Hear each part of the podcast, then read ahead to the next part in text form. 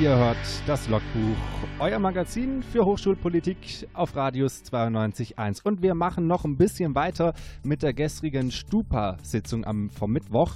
Gerade eben haben wir schon ja die Initiativen USK 57, das ist eine Spieleinitiative, und die Viscom vorgestellt. Jetzt wurden ja nicht nur die Anträge der beiden Initiativen behandelt, Lisa. Worum ging es denn noch? Ja, ein Punkt, sogar ganz am Anfang wird er besprochen, das war der Mobilitätsbeitrag.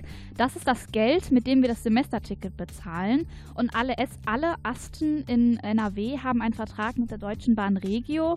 Und weil die zum Sommersemester den Beitrag immer anpassen und der sich halt auch leider immer wieder erhöht, steigt dementsprechend auch der Mobilitätsbeitrag. Okay, um wie viel teurer ist der Beitrag denn geworden? Ja, der Beitrag ist um 50 Cent, äh, 60 Cent gestiegen.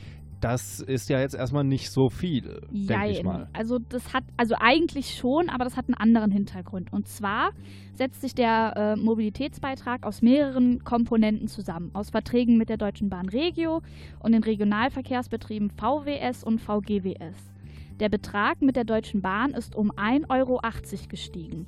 Aber in, in den äh, Mobilitätsbeitrag fällt auch noch der Anteil zur Finanzierung der sozialen Härtefälle mit rein. Soli-Euro heißt das. Und der ist von 3,50 Euro auf 2,50 Euro gesunken. Ja, wenn ihr euch mal wieder wundern solltet, warum der Semesterbeitrag steigt, jetzt wisst ihr, woran es liegen könnte, nämlich am Semesterticket.